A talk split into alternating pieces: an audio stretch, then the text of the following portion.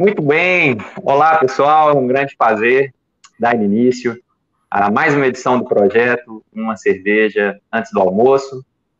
É uma alegria muito grande estar aqui com vocês nessa manhã de sábado, para que a gente possa conversar um pouco sobre as diferentes lutas por justiça, nessa relação intensa que existe entre o direito, a política, a filosofia, usando para isso a narrativa dos diferentes heróis como uma estratégia de aproximação para que a gente se conecte com essas discussões de maneira mais efetiva, né?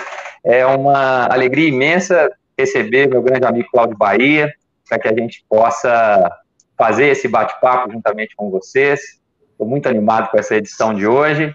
Bahia, bom dia, tudo jóia? Bom dia, Juliano. Bom dia a todos muito obrigado aí pela oportunidade. Você tem feito aí publicações extremamente relevantes e esta aqui, né, que contou já com o Daniel Drummond falando sobre música e a Melissa Fontana sobre psicologia, realmente é um espaço de fala que dá um respiro aí nesse momento tão cinza que a gente vive. Ah, coisa boa, cara. Obrigado aí pelo carinho. Antes de mais nada, queria brindar por essa nossa interação de hoje. Saúde, brindar aí com os nossos amigos que estão tomando uma cerveja antes do almoço para ficar pensando melhor. E, e, dizer, né, Bahia, a primeira, primeira cerveja que a gente está tomando, ainda que virtualmente, e, e que seja breve o nosso encontro para a gente tomar uma. Com certeza. Presencialmente, né? É uma homenagem ao mundo líquido. Ao mundo líquido. é o que tem para hoje, é o que tem para hoje. Bahia, vou começar aqui dividindo com o pessoal do chat que está com a gente acompanhando a live. Bom dia para todo mundo mais uma vez. Uma apresentação breve do meu amigo Cláudio Bahia. Bahia que tem graduação em Direito pela IT e mestrado em Direito Constitucional também pela IT e é professor na IT com o doutorado em Direito do Estado pela PUC de São Paulo e o pós-doutorado pela Eugênio Conibrai, lá na Universidade de Coimbra, o Instituto de Direitos Humanos da Universidade de Coimbra. Então, é, uma, muito, é muito, muito gratificante, Bahia, esse diálogo que a gente tem tido nessa iniciativa e em outras, né, nesse esforço de, de ventilar de, de, crítica e de solidariedade a, a reflexão sobre o direito, sobre a sociedade. Eu sou muito grato pela nossa interação e, e, e, acredito muito nesse tipo de parceria que se torna mais agradável e significativa pela amizade e que tem essa força motriz do, do nosso entusiasmo com essas pautas, né, relacionadas à democracia, aos direitos fundamentais.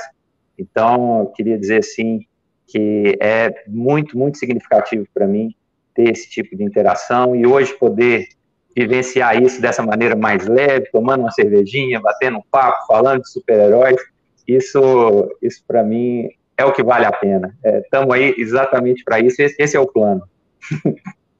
É, você vê que a gente está quase que numa ideia nitiniana, né? De nós somos os loucos que estão ouvindo a música, né? Nós estamos dançando no meio da, da galera aí que está um pouco dispersa, né? Está um pouco descrente. Então, esses espaços, eles são fundamentais para a gente refletir e acho que em especial aí entender que o direito, ele é muito mais amplo do que essa ideia enraizada de meros conceitos, né? aquela aplicabilidade uh, mais dogmática, uh, enfim, eu creio que iniciativas como a sua quebram essa distância uh, e chegam à sociedade porque eram umas coisas que nós comentávamos nas nossas conversas anteriores, né? Que adianta você falar que o embargo de declaração pode ser tomado como agravo interno? O que, que isso é, reflete para quem não tem água e esgoto? Né? Absolutamente nada. Não que não seja importante a técnica processual, mas essa distância ah, com o destinatário final do direito talvez seja um dos grandes fatores que nos tenha colocado aqui na área cinzenta. E dizer a você que satisfação que o nosso amigo aí, André Rossi, está na área aí. Né? Ah, coisa boa. André, um abração, cara, alegria estar contigo nessa manhã, tomando uma cerveja. Espero que você esteja também pensando melhor aí em homenagem a Chico Science. E, aliás, André e todos os presentes, eu vou, como disse o professor Juliano, traduzir o melhor som do Estado Democrático de Direito. Só um minuto, prestem atenção, por gentileza. Aí Essa sim. É uma ópera, de uma nota só. Ah, eu, eu, se eu não me engano, é, Ulisses Guimarães, ao promulgar a Constituição, fez esse gesto antes de levantar a nossa carta. Acho que não tem registro desse, desse movimento, mas eu acredito que nos bastidores da Assembleia Constituinte. Ele tinha uma câmera fria ali, ele estava. de trabalho, tomou uma. Sem dúvida. Bahia, vamos começar a conversar sobre super-heróis. Queria antes falar com o André. André, logo em breve, quero é, ter a honra de estar contigo também aqui numa cerveja antes do almoço, para a gente fazer um bate-papo sobre as relações entre o esporte e a filosofia. Tem tanta coisa para a gente pensar nessa direção e vai ser incrível. Vamos combinar isso aí, fazer isso acontecer, vai ser uma alegria imensa. Bom, eu queria começar assim, é, conectando a gente com esse universo dos do super-heróis, trazendo para a gente a pergunta de qual que é a necessidade humana que está conectada com essa força tão intensa da presença de super-heróis nas diferentes culturas. Porque a gente pode pensar a figura do herói muito vinculada à figura dos deuses, né, nas diferentes mitologias. E, e então a gente percebe que nas diferentes tradições culturais no decorrer da história humana, a gente tem sempre a figura desses seres com poderes que ultrapassam as possibilidades de ação das pessoas comuns. E aí se projeta uma série de esperanças no agir desses seres e uma admiração, um culto. E a pergunta que eu te faço, Bahia, para a gente começar a trocar ideia nesse sentido, antecipando aí, né, criando um pano de fundo para a gente pensar os heróis em específico dos diferentes universos, da Marvel, da DC e da série The Boys, por que, que a gente precisa interagir com os super-heróis? Qual que é o papel que isso exerce no imaginário social? Olha, eh, você chamou atenção uma coisa bastante interessante quando faz uma ligação entre os super-heróis e os deuses de um modo geral. Eu diria que eles, na verdade, vão traduzir aí a antiga mitologia. Inclusive. Aí eu, desculpa, fiz uma bagunça imensa aqui, tornei cerveja para todo lado. Tranquilo. ainda, ainda bem que a, que, a, que a Nanda não está aqui, né? Ela ia me xingar um pouco. Bom, mas, mas pior é que ela tá. Cuidado. Na verdade, ela está assistindo lá na sala, então depois ela vai me xingar do mesmo jeito. mas diga lá, diga lá, vamos voltar ao, ao foco. Essa ideia aí de super-heróis e deuses, né? ela vem refletida aí para o ano que vem, tranquilamente com o filme dos Eternos, por exemplo, né, que vai espelhar a mitologia grega. Então, a, a ideia dos super-heróis, eu penso que ela tem uma relação muito grande ali com a ideia mitológica. Primeiro, tentar explicar o inexplicável. Aquilo que nós não conseguimos compreender de alguma maneira, os mitos, eles tinham a função de fazer essa ponte né, com aquilo que é, nós tínhamos acesso. E um livro muito interessante aqui, O Mundo de Sofia, trabalha muito legal essa, essa evolução, né, que nós deveríamos deixar esses mitos de lado, conforme, evidentemente, a racionalidade vai permeando. E aqui fazer um parênteses, né? Não são esses mitos de quinta categoria aí, personalistas, populistas. Os mitos aqui são alegorias que explicam situações que em determinados momentos, em determinadas épocas, as comunidades não tinham como é, explicar. É, de outro lado, eles vão ter uma função de escape, né, de uma realidade angustiante, né, quando você acredita na existência de alguém superior que pode resolver os seus problemas, você tem uma falsa impressão de segurança, né? É uma espécie de anestesia.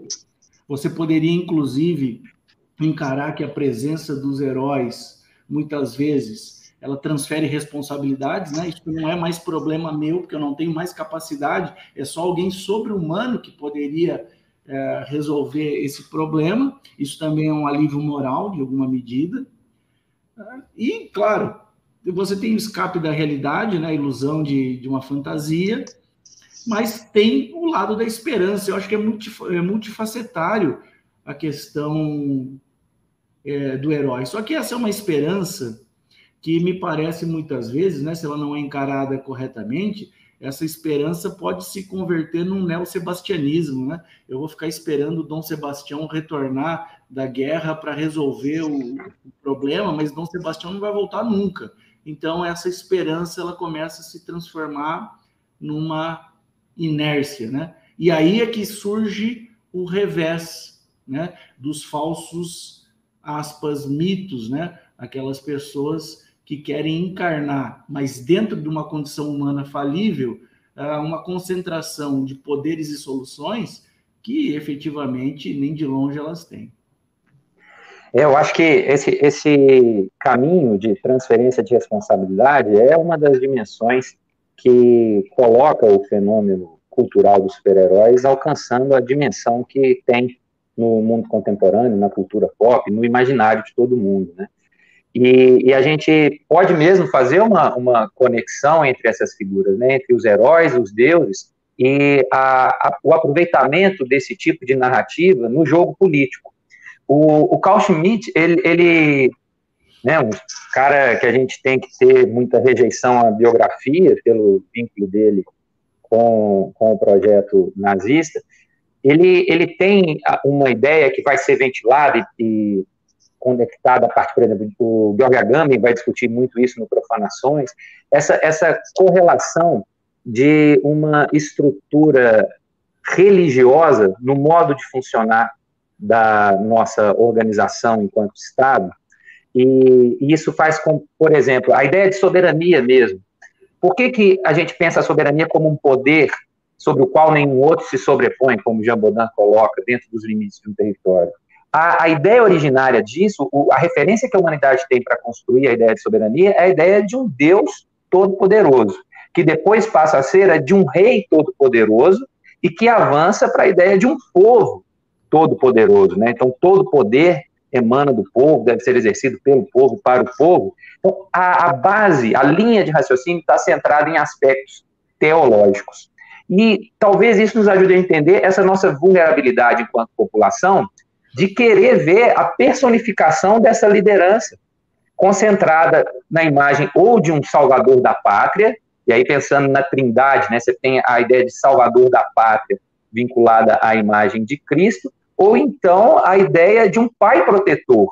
E aí a gente tem essa é, presença do Deus Pai.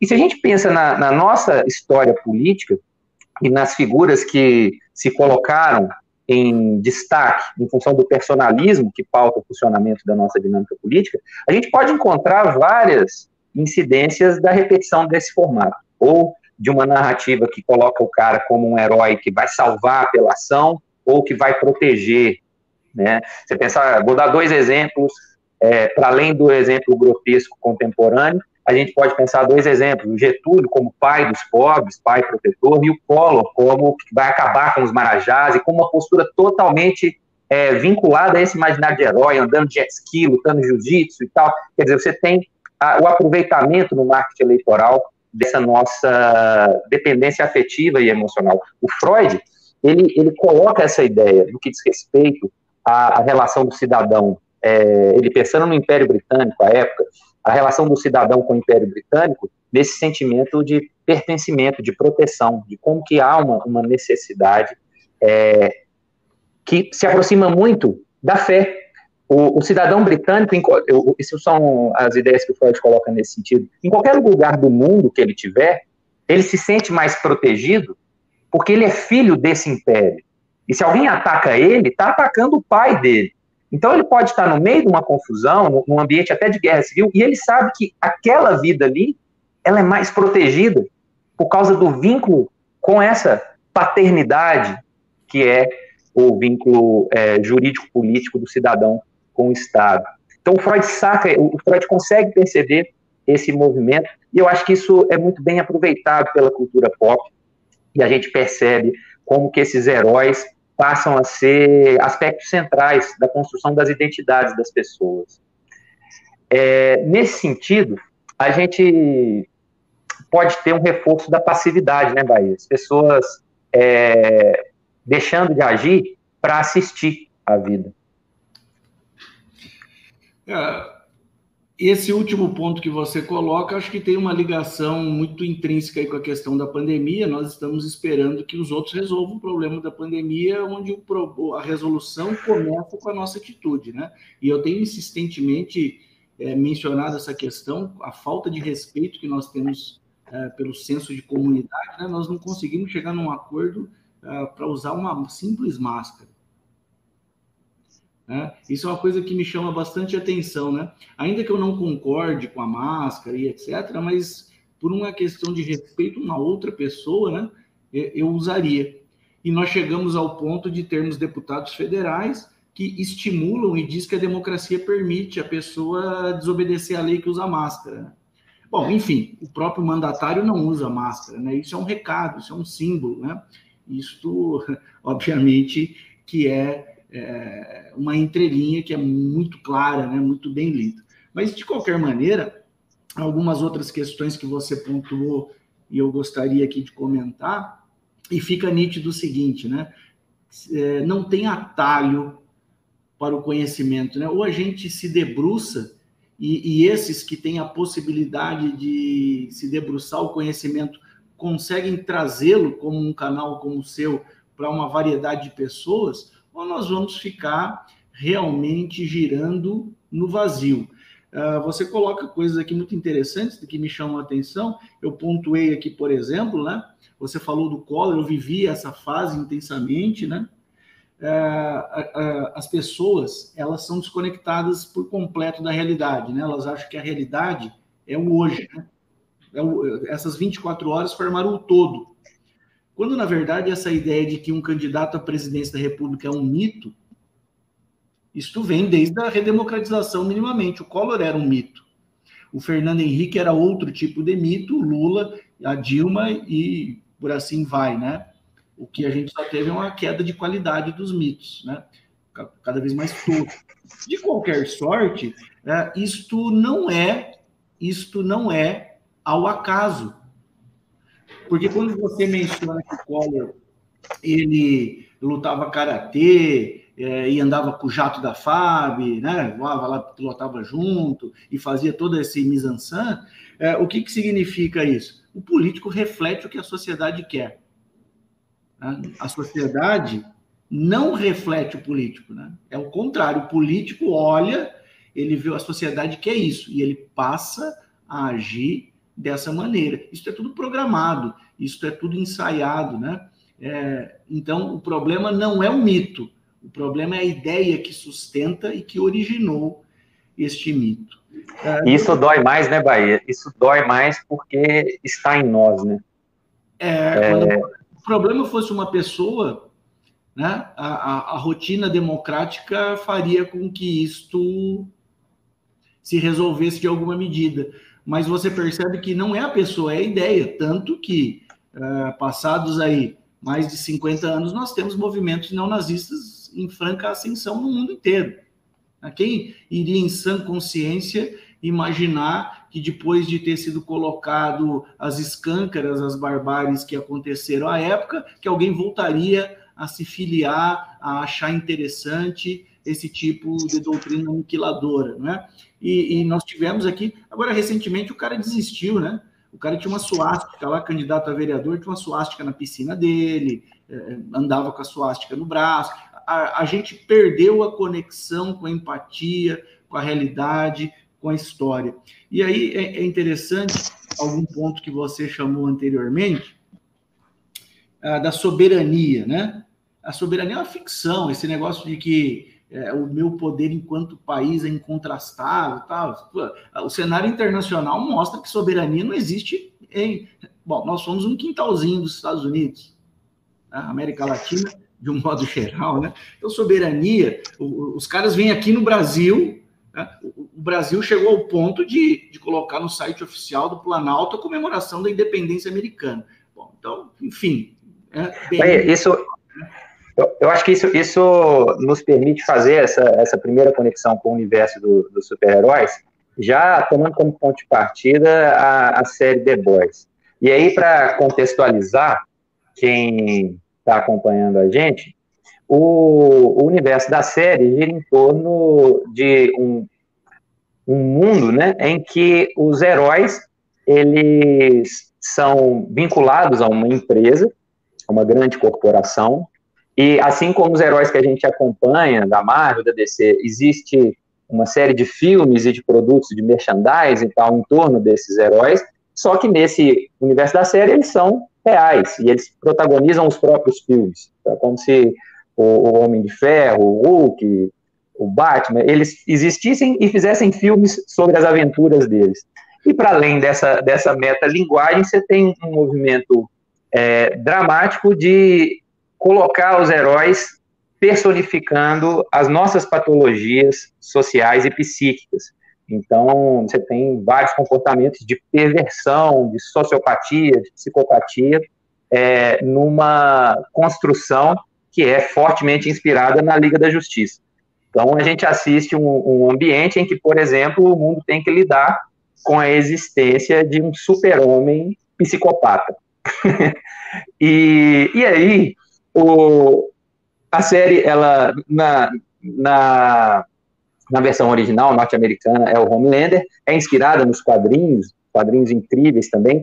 A gente vai comentar algumas coisas em torno desse universo, mas para avançar na conexão do que a gente estava falando, eu queria que a gente explorasse um pouco a figura dessa que é, para mim, a, a, principal personagem da, da série, a, a mais é, estimulante em termos de reflexão e e a interpretação do Stark está fazendo, o, o, Homelander, é impressionante, para mim é o que mais vale na série, é a interpretação dele, para além de muitas coisas que valem ali, a interpretação dele é impressionante, que ele faz o Capitão Pátria, ou Homelander, e Capitão Pátria é uma, é uma tradução maravilhosa para o que a gente está vivendo, e, e, nessa, nessa série o Capitão Pátria, ele é uma versão é, do super-homem, que se utiliza de uma narrativa patriota para difundir valores próprios a um projeto pessoal de, de ascensão, de culto de si mesmo, e, e, que cada vez mais se aproxima do fascismo e do nazismo. E, e aí fica muito evidente duas coisas em torno do que a gente estava conversando. Primeiro, que essas narrativas de patriotas não tem nada, de patrióticas não tem nada. Né? É, a gente, na série, quem está acompanhando a série, aí vocês podiam comentar comigo no, no chat, pessoal, quem é que está assistindo The Boys aí. É, eu estava conversando com o Bahia ontem nesse sentido.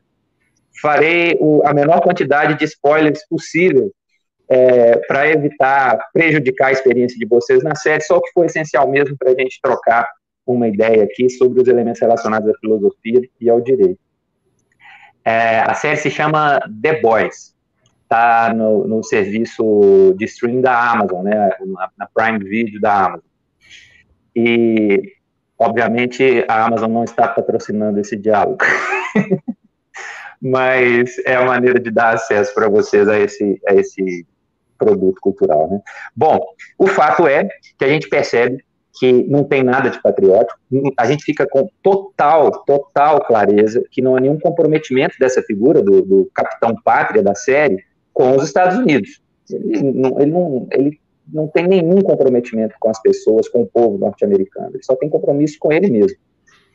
E, e isso é interessante para a gente pensar muita coisa que está acontecendo nos Estados Unidos e no Brasil.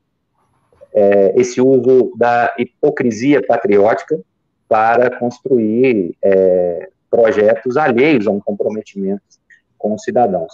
E, e, o segundo ponto é justamente esse, Bahia, que você colocou, de que a grande questão que deveria nos incomodar não é a figura do Homelander em si, mas a adesão das pessoas a ele.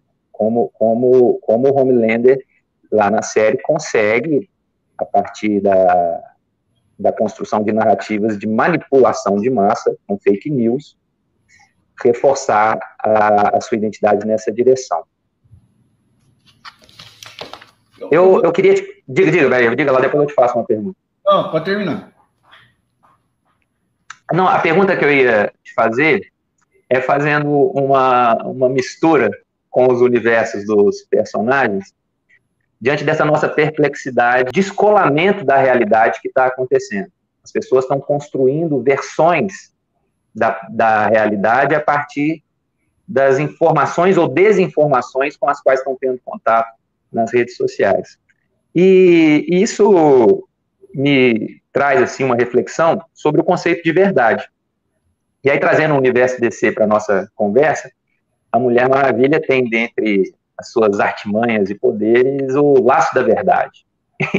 e eu acho esse, esse laço é, uma, uma metáfora muito interessante para a gente pensar essas nossas discussões. Então, para quem não acompanha a, a história da Mulher Maravilha, ela tem um laço e quando ela envolve a pessoa nesse laço, a pessoa não tem escolha a não ser dizer a verdade.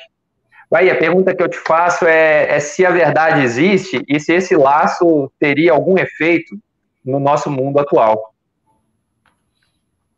Bom, eu pontuei aqui um monte de, de coisas que a gente vai tentar colocar. Vamos começar pela, pela resposta, que inclusive ontem eu estava conversando com a minha esposa, né, e a Thaís disse o seguinte: bom, se nós fôssemos essa sociedade ética que nós pregamos, não precisaria do laço da verdade, né? Se você precisa de um laço para alguém falar a verdade, você já tem o primeiro indicativo, nós não falamos a verdade. Senão, não precisa de um instrumento que arranque a verdade, né? Então, uh, o que me chama a atenção dentro disso, né? Nós temos aí uma licença poética em vigência há algum tempo, né? Há uma liberdade que foi ampliada, né, amplificada de forma uh, tsunâmica pela tecnologia digital de falar qualquer coisa de qualquer coisa. Então nós vivemos eternamente, né, uh, dentro de uma falácia do espantalho. Eu crio conceitos que normalmente são conceitos vazios, eu, ou, ou uh, ressignifico sem nenhum tipo de conteúdo. Então a, a verdade é isto hoje, né? É, você tenta contrastar, né? Você vai falar, não, mas a Terra é redonda, né? Não, eu, é, eu acho que é plano. Bom, né? obrigado, né? É, é uma confusão entre opinião e fatos. Você não pode é, dizer que não houve escravidão, ou como recentemente alguns estão dizendo que os escravos no Brasil viviam como anjos, né? Quase anjos de tanta liberdade que tinha. Quer dizer, isso, isso é um descolamento completo da realidade. Agora, em relação se existe a verdade, a verdade é um processo em construção. Ela não pode ser monolítica nem definitiva, né? Ela é uma construção do dia a dia, da apreensão uh, dos fatos que estão acontecendo. Né? Mas você vive um paradoxo é, de uma que é difícil de lidar, né? Eu, eu costumo citar esse exemplo, mesmo sabendo que isso nos coloca no rol dos comunistas. De qualquer sorte, é entender que com a presidente Dilma, porque era mulher, era fácil né, achincalhá-la, colocar adesivos obscenos nos carros ah, quando iam aos postos de gasolina, fazer humor depreciativo, e sob a alcunha de que eu não tenho político de estimação. Mas aí, quando alguém faz uma paródia, como o Adnet faz do atual presidente uma crítica via humor, ele é ameaçado de morte, não pode mexer com o presidente. Isso é uma grande é, falta de qualquer coerência né, para dizer o mínimo. Então, a gente tem um, um, um problema grande que é causado também porque é, pela disseminação digital. Veja, você consegue conversar com nichos diferentes. A mesma pessoa pode contar seis verdades. Né? Eu não sou racista, para que eu digo que o, o, quilombola lá, o cara tem não sei quantas arrobas, para esse eu digo que uh, não tem vacina, uh, para esse outro eu digo I love cloroquina, e eu vou trabalhando assim, com os nichos. Os nichos. Aqui eu dou um abraço no Toffoli, aqui eu chamo Roberto Jefferson, e vai caminhando, e a vida vai seguindo com esses nichos uh, que vão se espraiando aí, né? Agora, uh, o The Boys é fantástico, né? Porque primeiro ele vai quebrar uma ideia do quê? Cara, não existe muleta metafísica. Isso é, é, é Nietzsche, né? Parem de usar muletas metafísicas para justificar os fracassos e os sucessos de vocês. Vocês são os únicos responsáveis por isso mesmo. É, um ponto número dois, né? É, reforçando, não existe infalibilidade. O cara é o super-herói, ele é bonito, ele tá com a roupinha da época nossa gloriosa dos anos 80 dos quadrinhos e é desprovido de caráter. A terceira situação que reforça aí é a vasta utilização de palavras e conceitos guarda-chuva. Patriota, cabe tudo, cabe tudo. A pessoa que diz a minoria tem que se submeter à maioria, eu vou exterminar o outro que pensa diferente. Hoje é patriota. Tem pessoas que gravaram vídeos aí vestido de cavaleiro medieval dizendo que vieram das cruzadas salvar o Brasil. É, acabou, velho. Isso aí é uma coisa é, que é difícil de você lutar. Por isso que eu digo que a ideia ela é muito superior à, à eventual personificação. Eu acho que aqui vale ainda uma conexão é, com Black Mirror, né? Tem um episódio, não me recordo agora exatamente o nome, mas que mostra a vida de uma mulher.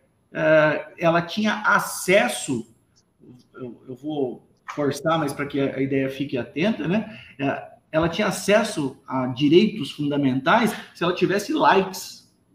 Então, ela tinha que monitorar a quantidade de likes senão ela não poderia ser madrinha de casamento, senão ela não poderia ter acesso a um carro, senão ela não poderia ter acesso a compra diferente. Então, é, a, China, a China já tem um modelo de, de crédito para o cidadão semelhante, né, numa monitoração, um monitoramento ostensivo por câmeras e um sistema de pontuação dos cidadãos que já estabelece algo muito parecido com esse episódio da, da série Black Mirror, né? É, é... Nós também vivemos assim hoje, né? É eu, eu, eu fico eu fico com uma confusão interna muito grande diante diante disso tudo que a gente está conversando.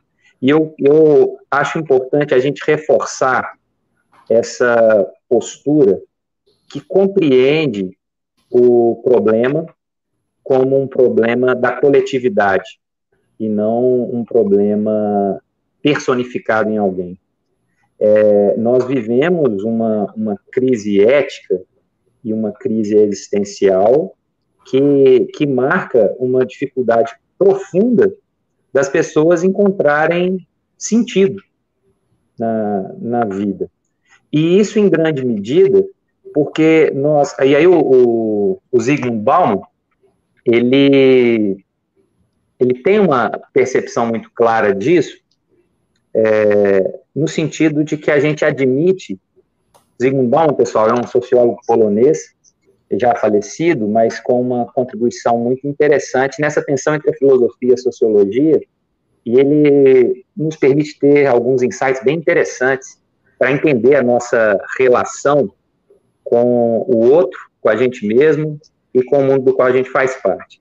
E, e, uma das ideias que ele percebe é que, e aí não é nada muito complicado, a gente está tratando as pessoas como coisas. É, ele vai descrever isso dizendo que existe uma projeção das características das relações de consumo nas relações humanas. E aí a gente começa a tratar as pessoas como descartáveis, porque na maneira como a gente escolheu se organizar enquanto sociedade, a gente assume demais os referenciais do mercado para pensar a vida. O Habermas também é um outro cara lá da Alemanha que vai descrever isso falando que a gente aceitou uma colonização do nosso mundo da vida pelo mercado. E isso significa que, da maneira como a gente tem vivido, tudo e todos são mercadorias. E a série The Boys nos ajuda a ver isso também de maneira muito explícita, porque a, os personagens centrais, os sete, os sete heróis, eles, enquanto super-heróis, são super mercadorias.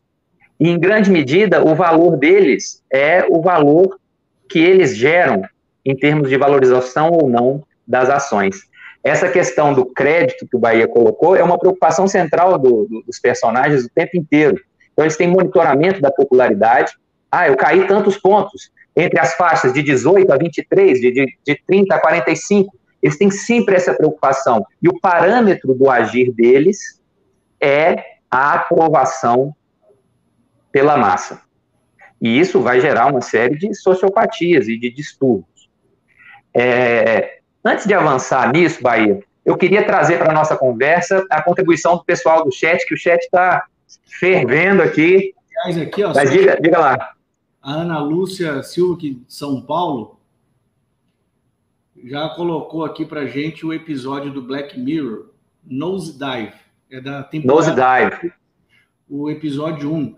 A Melissa aí, que me antecedeu na, neste, nessa sua live número 2, está aí também, falando do poder do mito, do Joseph Campbell, né? Então, ah, nós temos aí participações qualificadas, o Pedro Lima, a Anivalda, que é de Minas Gerais, aluna aqui da instituição no doutorado. Tá bem, tá bem frequentado aqui o, o Point. Que legal, cara. Queria agradecer a todo mundo que está com a gente nessa, nessa manhã, pessoal, nesse bate-papo. E aproveitar, então, para mandar alguns abraços e comentar alguns desses pontos, como o Bahia começou. É, primeiro, eu queria destacar aqui o, o Fred é, e a Débora. Que legal que vocês estão aqui com a gente. Ó, prazer, fico super feliz. O Fred e a Débora, pessoal, eles têm um, um podcast que se chama Perdidos da, Perdidos da Paralaxe. E vale muito a pena acompanhar. Essa semana, por coincidência, é, é um projeto que começou, agora acho que eles têm cinco episódios, é, e eu tenho acompanhado os episódios, tenho gostado demais. São reflexões sobre filosofia conectando com a cultura pop e de uma maneira muito divertida, muito atrativa. Então, acho que o pessoal que está curtindo a nossa interação por aqui numa cerveja antes do almoço vai gostar muito de acompanhar esse podcast. E por uma coincidência muito grande, é, nessa semana eles fizeram um episódio sobre The Boys e conectando justamente Bahia com o Nietzsche.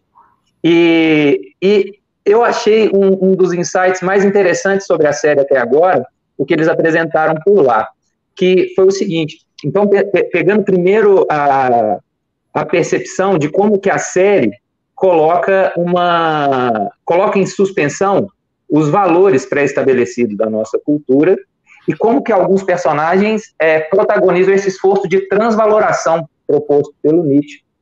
Em especial, o grupo dos The Boys, que são a resistência humana, pelo menos por enquanto, a, a, aos heróis, a esse mundo colonizado por esses super-heróis. Então, é, o Nietzsche tem essa figura no pensamento dele do super-homem, mas que, inclusive, né, o Oswaldo Jacóia Júnior, que é um cara que eu tenho o privilégio de, de acompanhar, de interagir, um cara incrível, e outros, é, preferem a tradução além do homem, no sentido de uma superação do, da nossa sujeição aos aspectos da nossa cultura que nos enfraquece, nos enfraquecem, né? E, e aí, esse, esse pessoal é, da série está vivendo essa postura de rejeição de uma, de uma visão subordinada a, ao que está posto, ao modo como a gente deveria viver e a hierarquização que é imposta na nossa vida social. Então, eu queria é, mandar um abraço grande para o pessoal do Perdidos da Paralaxe. É um, foi um prazer imenso conhecer esse conteúdo. Desejo que vocês continuem produzindo esse material e espero que a gente invente algumas modas juntos. O pessoal é lá, lá de Fortaleza, um grande abraço para vocês aí. Depois vamos conversar mais um pouquinho sobre essas ideias do MIT, Bahia. É, aqui a gente tem ainda o Rafael, que é professor comigo lá no Salesiano. Um abração, feliz de você estar aqui com a gente. É, o Eric, a Anivalda, obrigado pelo carinho, Nivaldo. Que, que legal que a gente pode se conhecer ainda aqui virtualmente hoje. Espero que a gente esteja juntos com mais frequência. O Gabriel, meu sogro. Um abração, pessoal lá em Bumbuí. Saudade de vocês enfim, uma galera. Meu irmão trouxe uma. Meu irmão Marcelo Barros aí, ele, ele trouxe a figura do Capitão Caverna. Eu não sei se a gente vai estabelecer uma conexão com o Capitão Caverna aqui, mas é, é uma lembrança pitoresca aí, para dizer o mínimo, o Capitão Caverna. Oh, é, falando isso aqui, só para te mostrar aqui, não sei se você lembra do nosso glorioso Falcão Azul, né? Olha só, cara. Isso aqui é um gibi que une a DC com a Ana Barbera. Que legal, Bahia. Eu não conhecia, não. O glorioso Lanterna Verde junto com Space Ghost. Esses crossover é, improváveis são muito interessantes, né, cara? Eu realmente gosto dos quadrinhos, né? Já tô, não tenho conhecimento daqueles que são especialistas, mas eu gosto bastante. Ó, o, o, o, o, Ricardo, meu primo, está acompanhando a gente também, gosta de, de super-heróis pra caramba, tá me julgando aí por eu estar tá tomando uma cervejinha sábado de manhã, não faça uma coisa dessa, tome com a gente. Se quiser também, né, Ricardo? Um abração para você, cara, tudo de bom. Bom, enfim, é, depois eu vou conversar com mais todo mundo que está colocando aqui. O, o, Leonardo, lá do Salesiano também, trazendo a, a, o reconhecimento aí ao Anthem Star. E nossa, gente, eu fico feliz pra caramba de ver tanto engajamento, da gente estar tá viajando junto aqui nessa, ah, nessa conversa de hoje. A Univem, não é isso? Não sei se você se recorda. Quem? A Ana Tavares, não é da Univem? Eu acho que sim. Ana Tavares. Isso. É, tá aqui, deu para ver a foto dela aqui. Ah, que legal, gente. Ó, queria, queria trazer agora, Bahia, um outro ponto de, de reflexão para a gente, é, partindo da, do universo do Batman. Eu, dentre os, os filmes de super-herói, o meu filme favorito é O Cavaleiro das Trevas. E, e, é um filme que, que me impactou muito quando eu assisti, que tem uma densidade filosófica muito grande, traz algumas questões é, muito intensas. E no objetivo da nossa conversa de hoje, que é pensar as lutas por justiça dentro da projeção metafórica dessas lutas na narrativa dos heróis, eu acho que a gente pode explorar três escolhas que a gente, de alguma forma, pode associar com busca por justiça, a gente vai ver se pode mesmo ou não, a partir da nossa percepção, que são as figuras do Batman, do Coringa e do Comissário Gordon eles têm um engajamento na realidade muito distinto. E, e, eu queria que a gente conversasse um pouco sobre dois, dois aspectos: sobre os limites e possibilidades que cada pessoa tem para buscar justiça e os caminhos institucionais e não institucionais para fazer isso. E, e segundo, a tensão entre ordem e caos na luta por justiça, né? Pensando o Coringa como essa personificação do caos na metáfora do filme Cavaleiro das Trevas. Então, Maria, como é que você vê essas a maneira como essas três personagens constroem a sua luta existencial? Rapaz, que difícil isso, né? Gente, ainda quando você fala aí do, da questão do Coringa, né? Que emblemático, né? Talvez seja o vilão mais cultuado do mundo, né? E depois que você tem ainda o filme com o Joaquim Fênix, né? Você tem uma outra ideia ainda do, do Coringa. Uh, como um, me parece ali uma ideia daquele princípio de culpabilidade do Estado, sabe? Foi o Estado que criou o cara, né? Abandonou enquanto doente mental, cortou uh, a, a, questão de medicamentos, de tratamento, a você não tem dinheiro, você não tem acesso.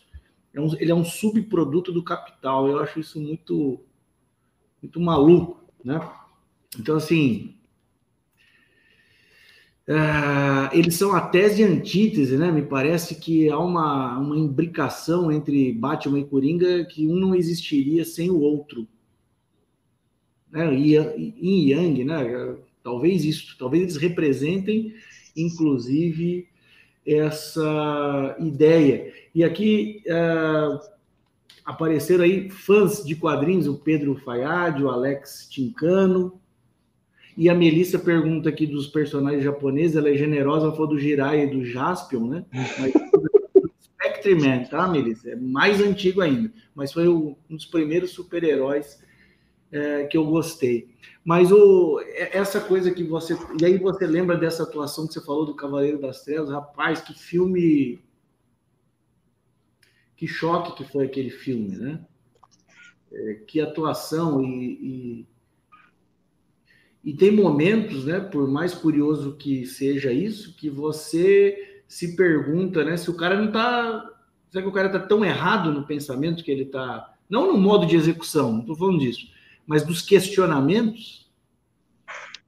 Eu falo que você trazer a discussão atual que muitos fizeram aí com a Marvel, o Thanos estava errado em tentar eliminar metade do universo para sobreviver a outra metade. Isso é um, tem sido discutido profundamente. É, eu, eu acho que essa, essas questões são extremamente difíceis e elas colocam a, colocam um holofote sobre a relação entre violência e justiça.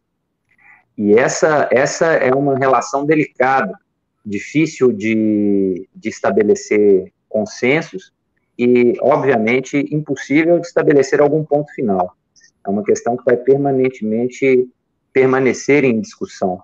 E é importante a gente destacar, falando da, da série The Boys, né, que um dos principais recursos estéticos da série e dos quadrinhos que originam a série é a superexposição de cenas de violência. É uma série que tem uma opção estética de, de explodir várias cabeças, para ficar numa, numa metáfora, é, sem, sem adiantar muito pontos do roteiro. Então, é, é uma série que ocupa-se muito em torno da violência e, e, muito em razão disso, é tão sedutora para a plateia mais jovem. Existe um apelo muito grande na violência, um poder de sedução muito grande nas narrativas de violência. E a figura do Coringa tem um pouco disso também, é, na percepção do caos como caminho para a ruptura de uma ordem inaceitável. Então, eu, eu acho que é muito interessante pensar os dois Coringas. Foi ótimo você trazer o, o Coringa do Joaquim Fênix, é, para a gente pensar o Coringa do Harry Ledger. Talvez fosse possível imaginar mesmo o Coringa do Joaquim Fênix como a origem do Coringa do Cavaleiro das Trevas do Harry Ledger. Por quê? Porque a gente percebe ali uma, uma ruptura dos mínimos, dos mínimos é, aspectos para que a gente tenha uma vida digna na interação entre cidadãos e Estado. O, vou tentar ser breve aqui, a cabeça fica fervilhando. Né? O, o Habermas, ele, ele defende uma ideia com um nome meio esquisito, pessoal, que ele fala que existe uma co-originariedade entre autonomia privada e autonomia pública que, que ele quer dizer com essas palavras tão esquisitas? Que não tem como a gente ser livres enquanto indivíduos se não existir democracia e que não tem como existir Estado democrático de direito sem a participação de cidadãos livres. E que essa liberdade, ela não é algo estático, ela se coloca como um processo de aprendizagem. Então, todos os movimentos que nos libertam enquanto indivíduos repercutem na emancipação da sociedade em experiências democráticas, e quanto mais democráticos nós somos, mais nós temos condições de ser livres enquanto pessoas. Só que a recíproca é verdadeira, e o filme do Joaquim Fênix, do Coringa, é uma explicitação disso. Quanto menos democráticos, quanto menos Estado engajado na efetivação de direitos fundamentais nós temos, mais bizarros nós nos tornamos enquanto indivíduos. E quanto mais bizarros nós somos enquanto indivíduos, menos nós temos condições de construir uma ordem minimamente aceitável. E, e a gente percebe exatamente esse movimento na narrativa do Coringa. É, é, uma, é um esfacelamento da, da, das condições de ser humano em função da inexistência de políticas públicas para tanto. E aí, gente, jogando para o nosso mundo contemporâneo, não é sem razão essa coincidência. Se a gente pega as pesquisas sobre é, a nossa realização pessoal, é impressionante o aumento dos índices de ansiedade, depressão e suicídio, e de sofrimento mental como um todo. E também a crise radical das instituições democráticas que a gente vive. Isso não é uma coincidência, é porque uma coisa não existe sem a outra. Se a gente não está bem enquanto pessoa, a gente não tem como ser cidadão, e se a gente não é cidadão, não tem Estado. E, e aí a proposta do Coringa no Cavaleiro das Trevas, herdando essa confusão toda, é romper com a ordem. Essa ordem não serve. E ele se auto-intitula o agente do caos. Essa é a proposta dele no filme. Eu sou o agente do caos. Essa é uma fala forte. E isso tem muito a ver com o Maquiavel, pensamento político do Maquiavel, que defende uma correlação muito intensa entre conflito e liberdade. E aí eu queria te ouvir nesse sentido, Bahia. É, qual que é a importância do conflito, do confronto, para a realização da liberdade, da igualdade, da justiça? Rapaz, isso aqui nós vamos ficar acho que uns dois dias. Eu tô vendo aqui também, o pessoal está sensacional. É, guarda essa pergunta, eu vou responder. Eu vou esquecer em instantes, mas eu quero falar sobre isso. Mas eu não posso deixar aqui de, de comentar, né? Cara, que qualificada a, a, a plateia aqui, né? A, a Ana Lúcia trouxe uma, uma tese de doutorado da Faculdade Paulo VI. Olha o nome da tese: Batman versus Coringa, provocações nietzscheanas acerca da moral. Isso é uma tese de doutorado. Que barato. O, o, Alex traz aqui, o Alex Pacheco traz duas questões que são bem interessantes. Ele fala do V de Vingança, que é um filmaço, né, um quadrinho fantástico, fantástico, né, que vai encaixar aí com a luta pela liberdade que você mencionou. E ele com a violência, né? Interessante aqui, ó. Não tem como um bilionário ser herói. É, eu entendo a crítica aqui. É, talvez eu não, eu, eu não fecharia assim de forma absoluta, mas a gente não pode esquecer né, que uh, os quadrinhos, de um modo geral, eles, eles estão à margem de uma coisa que é a realidade, que é a luta de classe, né? E a luta de classe, ela é o que move a história, né? É, o que a gente tem é uma percepção errada de que classe a gente pertence. Então, quando você trabalha muito a questão do indivíduo, a individualização, né, você fragmenta a luta de classe. Porque a partir do momento em que eu tenho, por exemplo, uma camisa melhor que a sua, eu me desloquei, né, na minha, no meu imaginário, eu me desloquei da classe.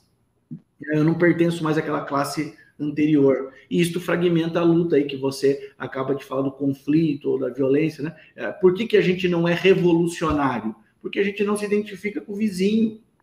Porque eu tenho mais dinheiro que o vizinho, eu sou de uma classe superior. Mas isso é uma grande babaquice, né?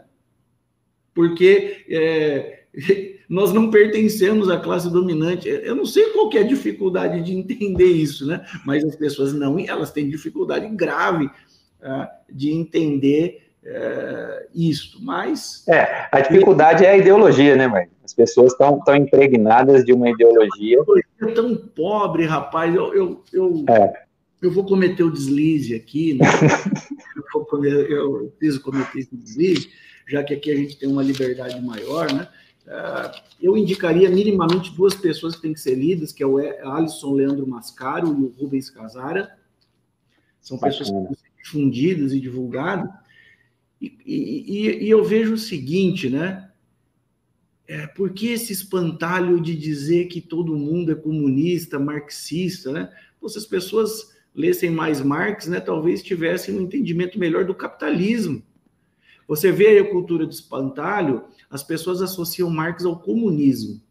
E Marx falou pouquíssimo de comunismo. Marx era um cara que não falava de futuro, né? Ele não trabalhou com aquilo que ele não sabia como era. Ele fez um livro que chama Manifesto do Partido Comunista, que para quem vê a história é um panfleto que foi feito. Ele tem ideias interessantes, mas ali tinha um, um recorte histórico. Marx é o maior analista do modo de produção capitalista. O que nós estamos vivendo hoje já foi dito lá atrás. Né? Tudo é mercadoria. Claro que você não vai tratar Marx, né? Isso seria demência, como um profeta, o cara que então terminou a história. Mas é um alerta. E, e o que, que você precisa fazer? Você precisa desqualificar o mensageiro para que você não leia a mensagem. O que você está trazendo, o que você fala do The Boys, nada mais é do que uma crítica e uma crise profunda do modo de produção capitalista, onde tudo, absolutamente tudo, é mercadoria. Tudo. Né? E se você não tem uma vazão dessa mercadoria, você tem uma crise. Mas como tudo é mercadoria, numa pandemia onde eu posso ter um número sem fim de pessoas em condição de miséria, eu tenho empresas que nunca lucraram tanto na história e que provavelmente elas imaginam que essa pandemia deveria perdurar para sempre, para que a lucratividade delas fosse é, mantida. Né? Bahia, e, e, aí, assim, é, provocação que o Alex trouxe para a gente no, no chat, é, se é possível ser um, um herói sendo bilionário, é, eu acho que há uma contradição performática muito grave na figura do Batman, e eu concordo é, com as contribuições que o pessoal está trazendo no chat, reconhecendo a, a profundidade né, do, do, desse personagem, os traumas psicológicos que fazem com que ele tenha essa pretensão de realizar justiça pelas próprias mãos. Mas uma das contradições performáticas mais graves do Batman diz respeito à sua regra principal, que é a regra do não matar. Né? O Batman ele assume para si essa regra do não matar. Mas é impossível ser bilionário sem matar muitas pessoas.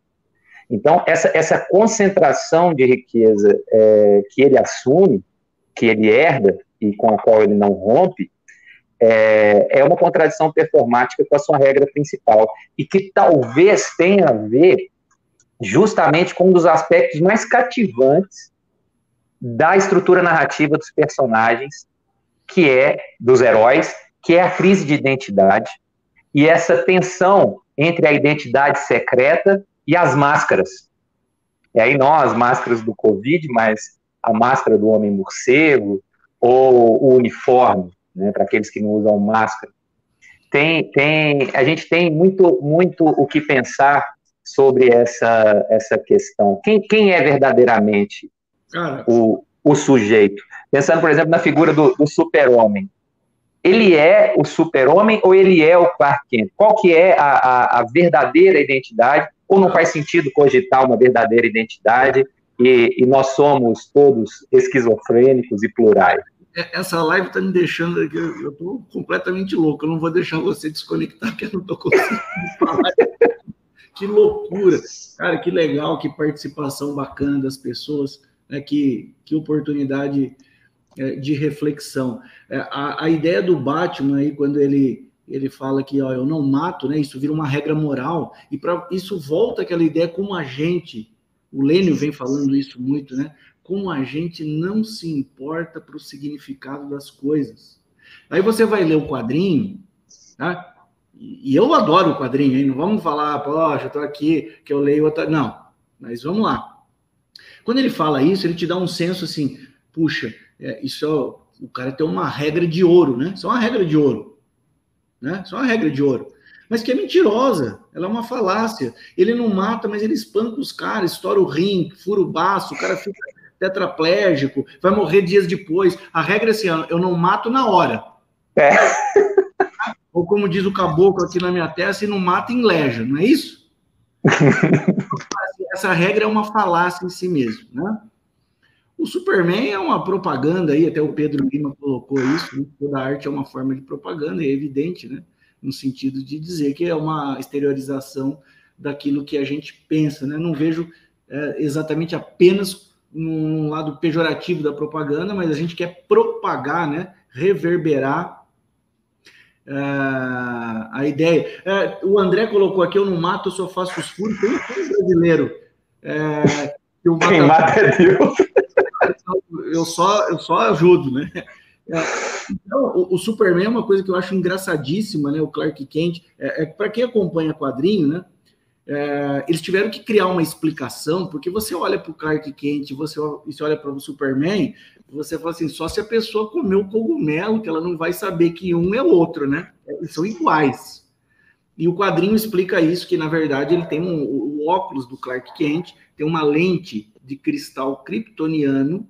Então, para quem está de fora e olha para ele, vê uma pessoa envelhecida, diferente, tem uma ilusão de ótica no óculos. É, quadrinho é pior que entorpecente, hein, gente? Não, não... Bahia, você sabe que, olha, olha, que interessante, tem, tem uma interpretação psicológica disso, sem utilizar esse recurso mais elaborado que o quadrinho permite, que, que diz respeito justamente ao fato da figura do super-homem ser hiperidealizada a tal ponto ser a, a representação de um ente tão superpoderoso que é impossível cogitar que qualquer pessoa seja ele. Então, por mais parecido que o Clark seja com o super-homem, ninguém imagina que algum ser humano possa ser o super-homem. E aí tem um, um diálogo no, naquele filme do Tarantino, que o Bill, que é muito interessante, está o Bill conversando com a noiva, e ele começa a falar de super-homem, porque Tarantino é, é, é um, um, diretor que adora fazer referências, né?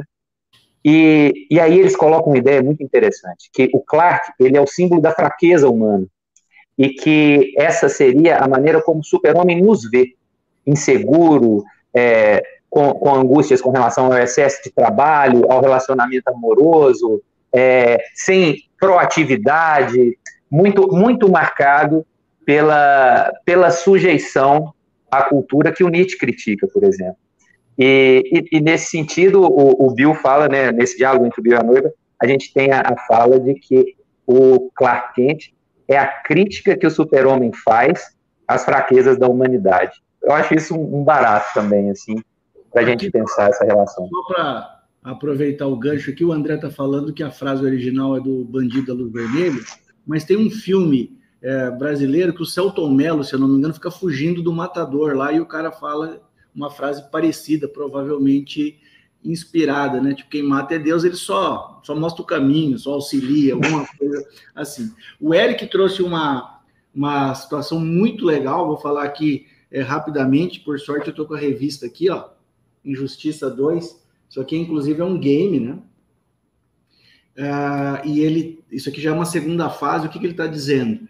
O, o Coringa, nosso glorioso Coringa de novo, e ele coloca uma bomba, se não me falha a memória, em Metrópolis e etc. Enfim, eles não conseguem salvar e a Lois Lane morre. Não me recordo que ela está até grávida. O Superman enlouquece, ele mata o Coringa. E aí, a hora que ele mata o Coringa, ele vira um tirano. Ele coordena o mundo. E quem vai confrontar ele para derrubar o ditador Superman é o Batman.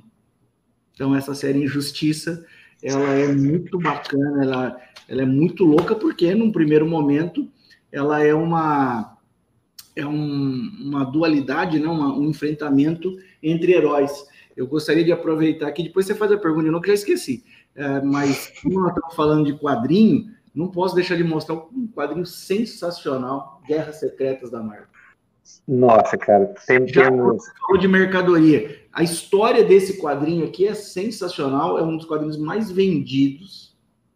Esse quadrinho ele é inspirado na mercadoria. Por quê? E foi a DC que criou esse quadrinho.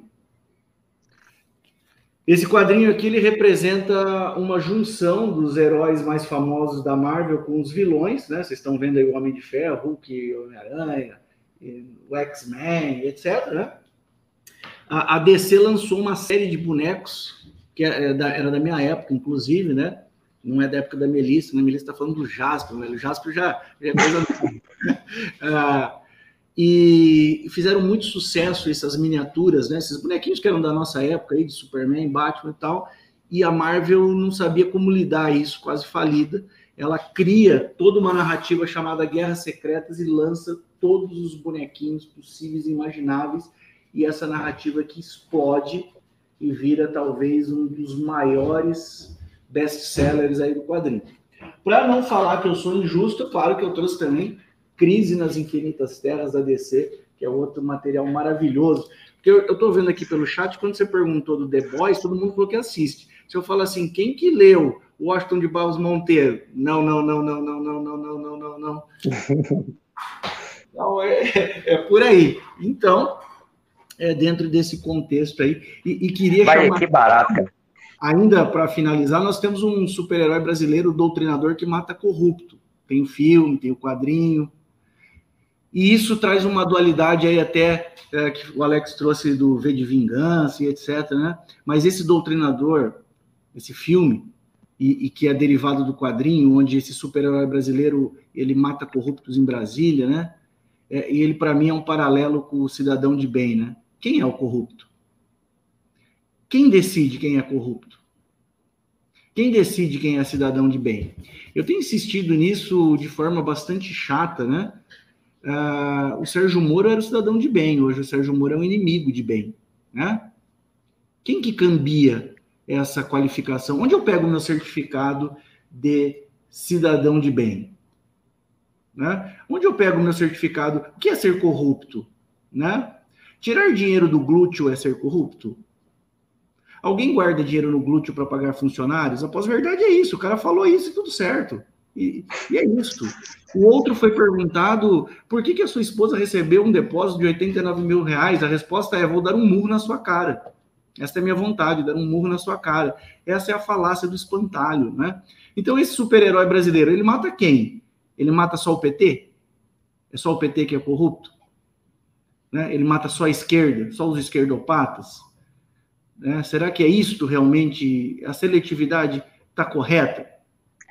Isso, isso é interessante, porque essas, essas séries mais é, que têm a pretensão de problematizar esse, esse contexto, ainda que de maneira bem assim incipiente, né? Eu acho que a, a, a série The Boys ela não aprofunda nas provocações que constrói. Ela, ela lança questões pertinentes a essa nossa angústia com relação ao mundo contemporâneo, mas não aprofunda. Mas o que ela faz de maneira muito eficiente é nos ajudar a superar essas narrativas maniqueístas diante da realidade. O que, que seria uma narrativa maniqueísta? De modo bem, bem simplificado, seria a ideia de, de uma oposição entre o bem e o mal, que, que justificasse essas narrativas. E é muito pertinente isso que você coloca, né? Quem é que diz quem é o bem, o cidadão de bem, e quem é o mal? Será que, que essas distinções elas são é, construções ideológicas em função de determinados interesses, e ideologia a gente pode pensar dessa forma, né? Discursos que intencionalmente encobrem a realidade em função de determinados interesses, ou elas têm alguma conexão com a realidade. Em regra, é, qualquer discurso maniqueísta é ideológico, porque a realidade não é tão simples assim. Quem dera fosse a gente tivesse essa possibilidade de escolher lutar pelo bem contra o mal. E, e na série, e a série vai trabalhar isso ao extremo no último episódio da segunda temporada, e eu não vou dar o spoiler nessa direção, mas a série The Boys tem essa preocupação de romper com o maniqueísmo e de demonstrar a, a complexidade das lutas por justiça. Você falou do, do super-homem, é, se tornando um ditador é, e surtando em função da morte da Lois Lane. E, e, aqui eu queria trazer um ponto. A gente está começando a se aproximar do, do final da, da, nossa live. Não, não, que eu estou anotando um monte de coisa aqui, não pode ficar sem resposta os telespectadores. Não, não, a gente ainda vai avançar mais um pouquinho. Como, é, é, a, a, Maria, minha amiga lá de Minas. Oh, beleza. Aí sim, vou me recarregar aqui também. A, a Maria, minha amiga de, de faculdade de vida, né? Ela, ela reivindicou, né? Do primeiro para o segundo episódio, uma cerveja antes do almoço. Como assim, Juliana, não tem saideira? Então, tem que ter saideira e a gente inicia. Essa aqui é o início da saideira. Calma, gente. Eu, eu, é, na tradição de Minas tem a, a, saideira letra S, depois a letra A, depois a letra I, depois a letra D, e vamos fazendo a saideira. É, só para eu sei que depois daí você não vai me convidar mais, mas só atropelando aqui, ó, só para. Diga, diga, diga. Que são é, super interessantes. O João Carlos Surita aqui falou da série Watchmen, que é muito legal. E aí eu conectaria inumanos colonizando a Lua, muito louco, né? E aí o João coloca, inclusive, a frase aí do momento, né? A corrupção acabou, por isso que eu encerrei a Lava Jato. Aí cada um fica com a sua ideia. O, o, Eric também traz uma coisa muito legal que é é, essa fragmentação direita-esquerda é muito relativa, né? E, cara, aqui no Brasil a gente considera o Biden comunista, né? Puta, o cara é de. Não dá para falar que ele é de esquerda, gente, pelo amor de Deus, né? Esse conceito, eu acho que esquerda e direita é um conceito que precisa existir, mas acima disso tudo precisa existir humanidade, né? Você pode ser de direita e ser humano, né? Acho. Bahia, é, eu, eu, eu acho essa, essa discussão sobre esquerda e direita é, é, essencial. E eu vou quebrar o protocolo aqui um pouco, para a gente poder continuar com tranquilidade nessa reta final, porque tomando cerveja é, deu vontade de ir no banheiro, eu vou lá rapidinho para a gente poder curtir. Eu vou interagir aqui com o pessoal. E eu vou te deixar na tela aí interagindo com o chat para a gente poder curtir com tranquilidade essa reta final. Tranquilo, vai lá, vai lá. O, eu concordo aqui com o Eric, né? Eu digo de esquerda e direita, você precisa ser uma pessoa que minimamente é racional e tem bom senso. Você pode ser um fantástico cara de direita e um fantástico cara de esquerda. Eu não vejo uh, exclusão, né? Eu não vejo extermínio nisso. Eu vejo que tem pessoas que são babacas, aí é diferente. O, o João Fayad coloca aqui, já na, na questão de quadrinhos, né? Crise nas Infinitas Terras foi um jeito de arrumar os multiversos da DC. É verdade, né? Eles tinham um milhão de terras diferentes. Faz-se esse quadrinho para ter um rebirth, né? um renascimento das histórias em quadrinho ali. Então, eles destruíram todas as terras paralelas alternativas e tentaram é, juntar numa única só é, para seguir em frente aí e tentar não confundir a cronologia, né? E a gente está aguardando ansiosamente o multiverso surgir na DC, eles já disseram que vem por aí. A Melissa, Melissa, você precisa assistir Spectre Man, Ultra Seven e Ultraman. Aí o seu conceito de herói japonês vai mudar, né? Contemporâneo, eu te indico só Power Rangers, né? que esse daí é fantástico, mesmo sendo contemporâneo. Aqui então, o Tomás está falando para eu pegar o Mionir, eu não sou digno, porque eu, se eu tenho convite. Se tem uma coisa que eu tenho é autocrítica, não sou digno. Não sou digno. Calma, Ana Lúcia, ele já está vindo, não, não vai acontecer absolutamente nada de ruim com vocês. Mas fantástica aí a, a interação de vocês, muito legal. É, o Juliano é um cara muito diferenciado, realmente uma satisfação poder dividir com ele aí todas essas angústias que vem permeando algum tempo. E vocês aqui assistam, para quem não assistiu, os episódios anteriores com o Daniel Drummond e com a Melissa Fontana. A Melissa está aí, inclusive. Foram fantásticos, né? E não percam o futuro é que vem André Rossi, hein? O cara conseguiu unir jornalismo e humanidade na mesma questão. É difícil, hein? Mas é claro, hein? Aliás, saúde. Saúde, já estou de volta. Oh! Maravilha. Bahia. Bahia, olá, Daiane, tudo bem? Que, que legal, cara. É, é, é muito bom estar em casa com quem se sente em casa, que a gente sai, deixa a porta aberta e vamos que vamos. Muito bom. Olha o André deixando só uma bomba. Ele, quer, ele, ele só trouxe o Asilo Arkham. Só uma série fantástica que a gente fica completamente maluco e que o Coringa do Joaquim Fênix traz ali um aperitivo é. que é o Asilo Arkham, cara. Fantástico. E, e, e, igualmente, né, naquele filme do, do Batman versus Super-Homem, a gente tem um pequeno aperitivo dessa narrativa é, do Super-Homem se convertendo no Imperador, num sonho do Batman, né? Expressa uma angústia dele nessa, nessa direção, mas o filme faz escolhas mais simplistas e por isso é, perde muito. 2021, Snyder Cut, hein? É, aí o Liga da Justiça vai ficar mais interessante. Agora, eu, eu queria comentar contigo. É, queria... O Leonardo falou aqui uma coisa sensacional. Capitão Diga. Planeta, você lembra do, do Fera? claro que eu lembro, pela união de seus poderes. Isso.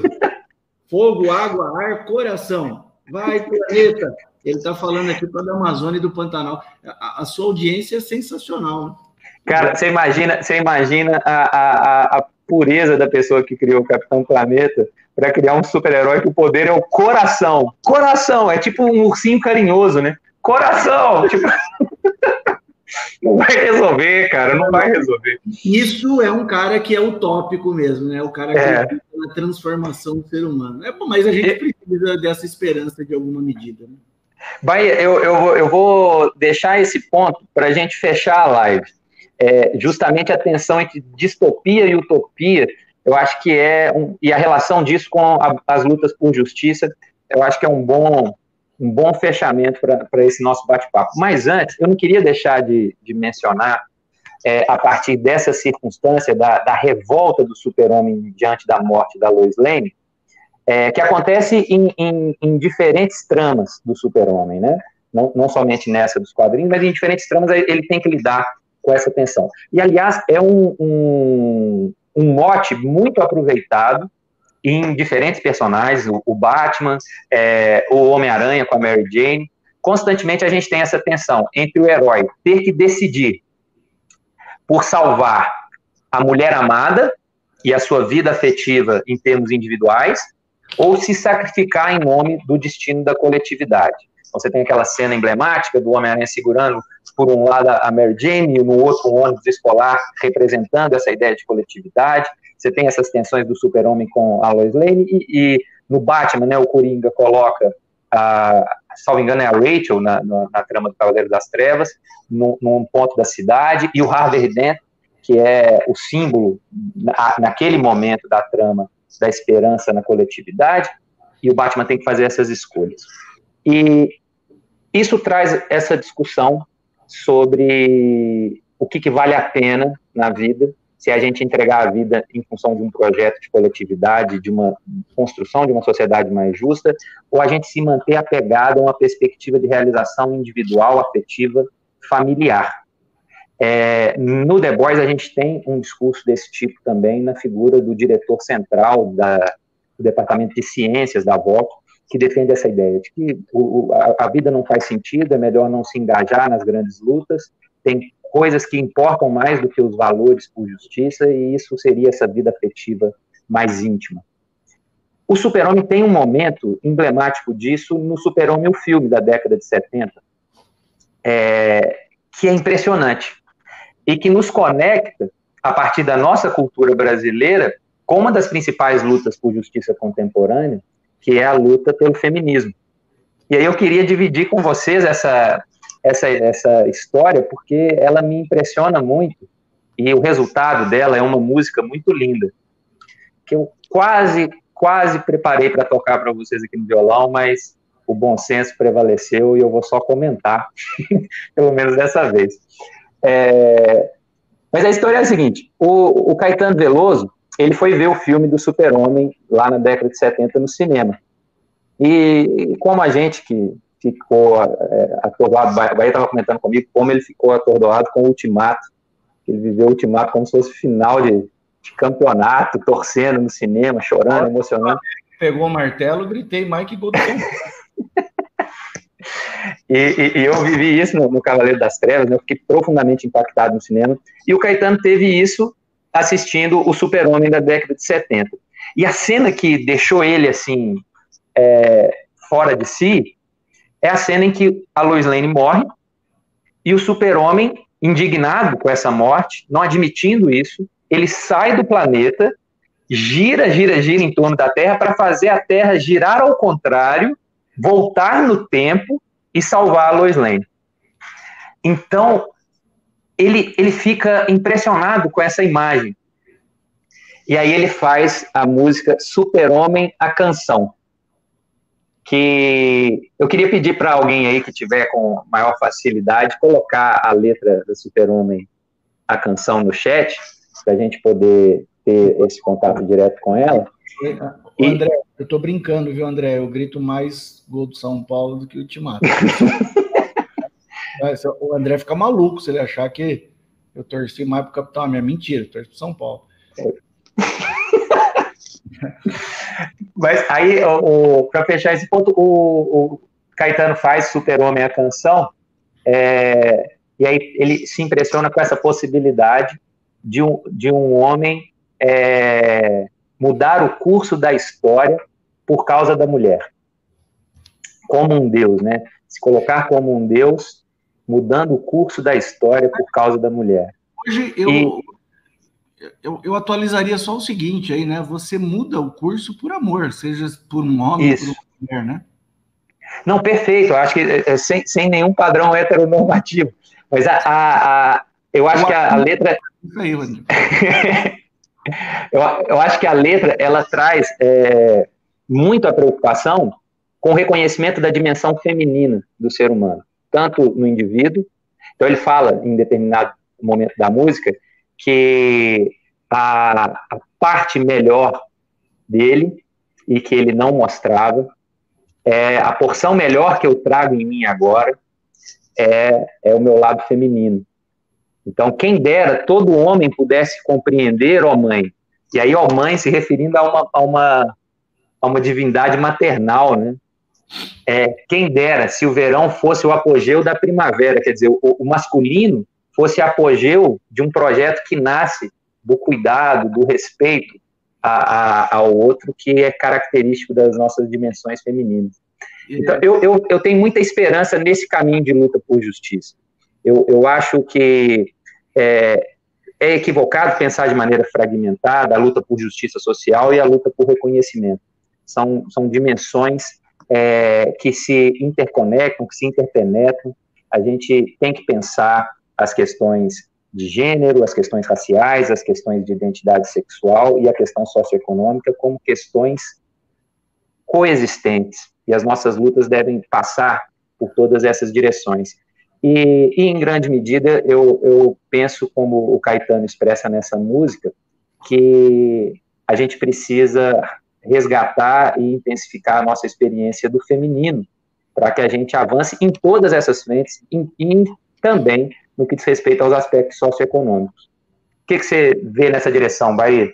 Juliano, segura as pontas aí que eu vou. Eu fiz um encerramentinho, então, aqui para você ficar livre de mim, mas eu gostaria de falar aí que a, a Renata, a Maria Alice, o Alex, aí o pessoal da IT aí é fã de você, tá? É, ah, obrigado. Acompanham o seu trabalho aí e, e, acho que merecidamente, porque você é um cara sensacional. O, o, o, João aqui mencionou, o João Fayad mencionou uma coisa interessante também, o Flash, né? Ele volta também. Ele faz o tempo voltar para evitar a morte da mãe. Aliás, a série, inclusive, também traz esse, esse ideia, né? De, ele quer descobrir quem matou a mãe dele e, e, e volta e vai. A Renata tá falando que até a mãe dela aqui é fã seu, hein? Poxa vida. Ah, você tá, você tá bem no pedaço. É, Obrigado, é, gente, pelo carinho. Essa ideia do amor aqui, né? Então tem mais uma ideia aí. O Thanos sacrifica a Gamora, né? Para pegar a joia da alma, né? Nossa, ele tem que sacrificar quem ele mais ama. É. E, e para pegar a joia, é realmente ele tem que amar ela porque senão ele não conseguiria pegar. Então é bem profundo essa situação é, mostrada aí. A, a, a Melissa aqui, acho que não vai lembrar, né? Mas junto com essa música do Caetano, tem o Pepeu Gomes, masculino e feminino, que foi uma música muito criticada na época e que tem essa Sim. dualidade. Nós estamos falando de coisa de 40, 30 e poucos anos atrás, aí, vocês são tudo criança, mas vale a pena é, pesquisar aí. Uh, você falou do Harvey Dent, né? Cara, essa cena é fantástica, porque assim, o Batman ele salva a menina e tenta salvar ele. E por segundos ele não consegue. E o Harvey sabe disso, mas ele fica ressentido. E nós somos assim, né? Porque qual que é o ressentimento? Você escolheu outra pessoa antes de mim. E eu não quero avaliar se a sua escolha tem racionalidade se a sua escolha tem justificativa, se aquela pessoa tinha mais mérito. Né? Então, isto é uma coisa interessante. No The Boys aí, ainda que seja um pequenino spoiler, né? Starlight, que é o nome da moça, é isso? Isso. lembro. Ela evita um estupro e é criticada no primeiro momento porque ninguém viu ela evitar. Quer dizer, se não é para ter mídia, se não é para ter exposição, se não é para aumentar o número de likes, se não é, é para ganhar dinheiro, deixa o crime acontecer. O, o, problema não é evitar o crime, né? É o que você pode lucrar sobre o crime, né? E aí fica a reflexão no capitalismo, gostem ou não, tudo é mercadoria. Tudo, absolutamente tudo é mercadoria. Uh, e uma última coisa que tem que ser falada, eu não quero citar nomes, mas eu quero é, é pontuar, né? Uh, tivemos uma discussão e eu volto a insistir, então, perdoem aí, né? Por ser chato nesse ponto, dessa ideia de se falar qualquer coisa de qualquer coisa, né? A série The Boys ela traz a ideia de que a mulher é um símbolo sexual, que ela é um objeto sexual, porque de fato até hoje ela é assim tratada, não é? E isso fica claro trazendo para a contemporaneidade quando você vê um jogador de futebol condenado, né? Ainda que tudo bem, tem recurso, mas as provas estão aí escancaradas, né? né? Houve um estupro. Isso é completamente relativizado, isto é aceito, isto é tranquilo, porque afinal de contas a mulher muitas das vezes foi ela que quis, foi a roupa dela, ela dançou sensualmente. Né? A mulher é para isso, né? Então é um equívoco gigantesco. E aí, isto, além de causar revolta, acho que o André pode confirmar isso, né? Causa náuseas ao extremo. Porque aí você tem um outro cara que faz um comentário, que é o Casagrande, que é um cara que eu admiro demais, além do que jogou no São Paulo também, né? A passagem dele pelo Corinthians foi efêmera, mas foi fantástico. E aí ele se posiciona de maneira crítica e volta essa ideia de desqualificar o mensageiro, né? A pessoa diz quem é o Casagrande para comentar alguma coisa, é um drogado. Ora, a drogadição é uma patologia e a sociedade hipócrita ela dá valor a isto, né? Ela quer ir na frente do hospital, impedir o aborto de uma criança de 10 anos, que não é aborto, não é aborto. Aborto muitas vezes é ato de vontade, ali é antecipação terapêutica de parto. São os falsos cristãos, né? Como os falsos é. deuses, como os falsos heróis.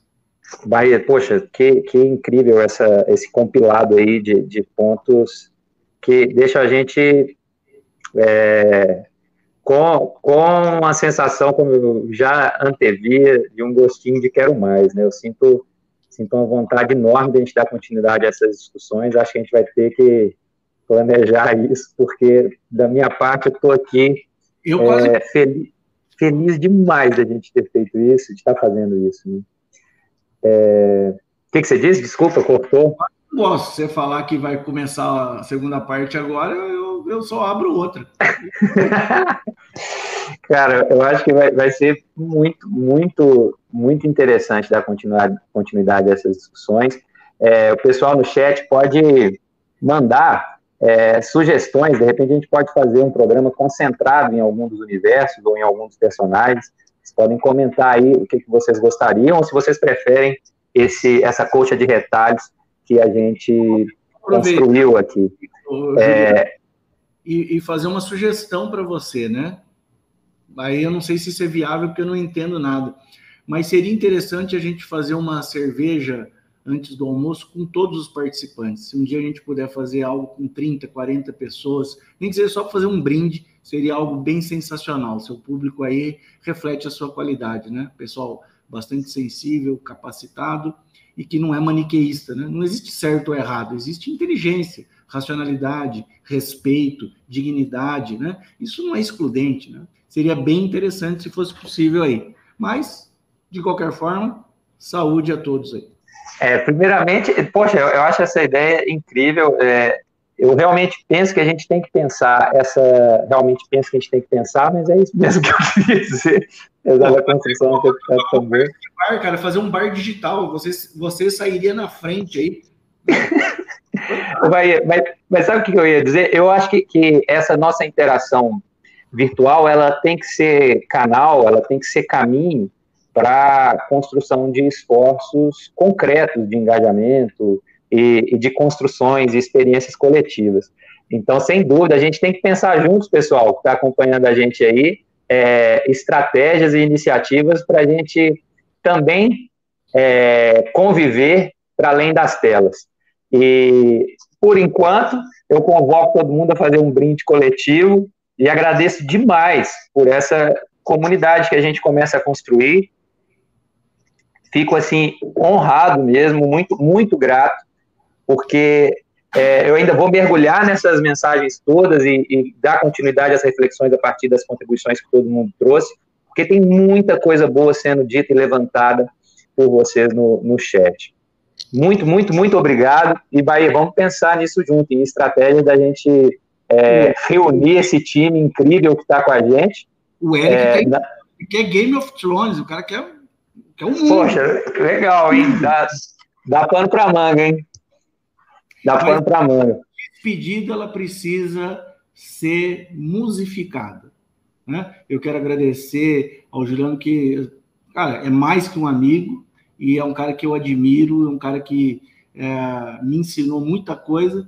Eu lembro da primeira banca que eu fiz com ele e eu ainda tinha uma ideia meio de torcida é, da, do trabalho, né? Aquela e o cara me vem e fala assim, mas Auschwitz tinha lá esse lema, né? O trabalho é, dignifica o homem, entre aspas, né? Não é exatamente essa frase. E aí trabalho liberta, né? É o trabalho liberto para essa ideia de que, cara, você vai trabalhar a vida inteira, trabalho é quase que escravidão, né? Então, um cara super sensível, um cara que tem uma, uma bagagem fantástica, é, e espero que vocês aí continuem prestigiando. Foi muito legal estar aqui. Uh, o chat é fantástico e, e, e, só tem um jeito de encerrar, que é um brinde ao Estado Constitucional de Direito, que é esse som que, assim, cara, cai lágrima, quase igual o ultimato. Você desse 10 de alegria, entende? Cara, que, que, que maravilha. Bahia é, é intensamente recíproco é, esse carinho, esse encantamento. Obrigado demais por, por estar com a gente nessa conversa de hoje. A, a Nanda está gostando aí, minha esposa, da ideia do bar digital. Eu acho que a gente já está vivendo isso de alguma forma, né? Eu me sinto aqui com, com todo mundo numa mesa gigante de, de 50 pessoas, você... é, sei lá quantas pessoas, enfim. É muito, muito. Tá definido, né? Eu ah, tamo junto, né? É, é, é a. Né? Você é... vai perguntar ela ao vivo, cara, eu vou dar dislike aqui. vai, e, e, eu, queria, eu queria enfatizar isso, assim, gente, é, fechando então essa, esse nosso bate-papo. É, as narrativas de super-heróis contemporâneas, elas, e não só as super-heróis, mas a, a, nossa cultura pop e o nosso imaginário, ele está muito preenchido por discursos distópicos. Nós temos mais facilidade de imaginar o fim do mundo do que um mundo diferente desse em que nós todos estamos tão distantes uns dos outros e da gente mesmo. É, num ambiente como esse, pessoal, eu acho que pensar as diferentes lutas por justiça exige que a gente perceba a importância das utopias.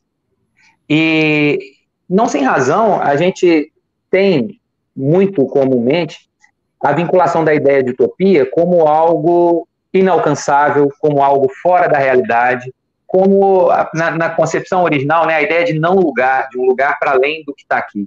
E o Michel Foucault, ele pensando nisso, ele propõe um outro conceito, que é o conceito de heterotopia, que eu gosto muito, mas que não está não, não tá tão presente na nossa percepção. Por isso, eu acho que a gente deve pensar a utopia como heterotopia. E o que, que é isso? Ele descreve esse, esse movimento como um outro lugar, aqui e agora. E é nesse sentido que eu acho que a questão central sobre as lutas por justiça passa pelo engajamento.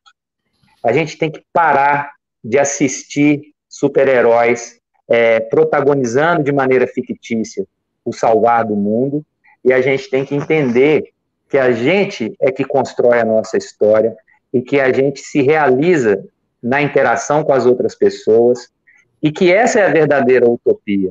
Uma utopia, uma utopia que pode ser pensada em duas frentes, como eu acho que ficou muito claro no nosso diálogo de hoje, Bahia. É, a primeira frente é a da denúncia do que existe e não pode persistir, e concomitantemente do anúncio do que a gente deseja construir juntos. E, e, é nesse espírito que eu acho que a gente deve pensar a nossa interação com a cultura pop e com a vida social e as nossas relações que a gente está construindo nesse e em vários outros espaços. Então, eu queria te passar a palavra, Bahia, para que você divida com a gente uma reflexão final e desde já agradecer demais todo mundo que participou com a gente desse bate-papo, que me emociona muito, me empolga muito, e, e, e que eu espero que tenha parte 2, parte 3 e Certeza. muitos outros caminhos compartilhados. Vamos lá, vai. O Eric fala de prisioneiro de Azkaban do Harry Potter, cara. Se for fazer uma live do Harry Potter, eu desmaio. Eu adoro. Mas... Eu não tenho nem roupa para isso. Mas na, na questão é, das distopias e das utopias, e já que você fez citações de pensadores importantes, vou falar um outro palavrão aqui, né, um cara que eu gosto bastante, que é o Gramsci, né? E, e ele tem uma frase que me parece que é bastante condizente, né? Pessimista da inteligência e otimista da vontade. É, a utopia, ela só tem sentido se ela não for é, um delírio, né? Se ela não for esse conceito pejorativo no sentido de que é algo inalcançável, inatingível.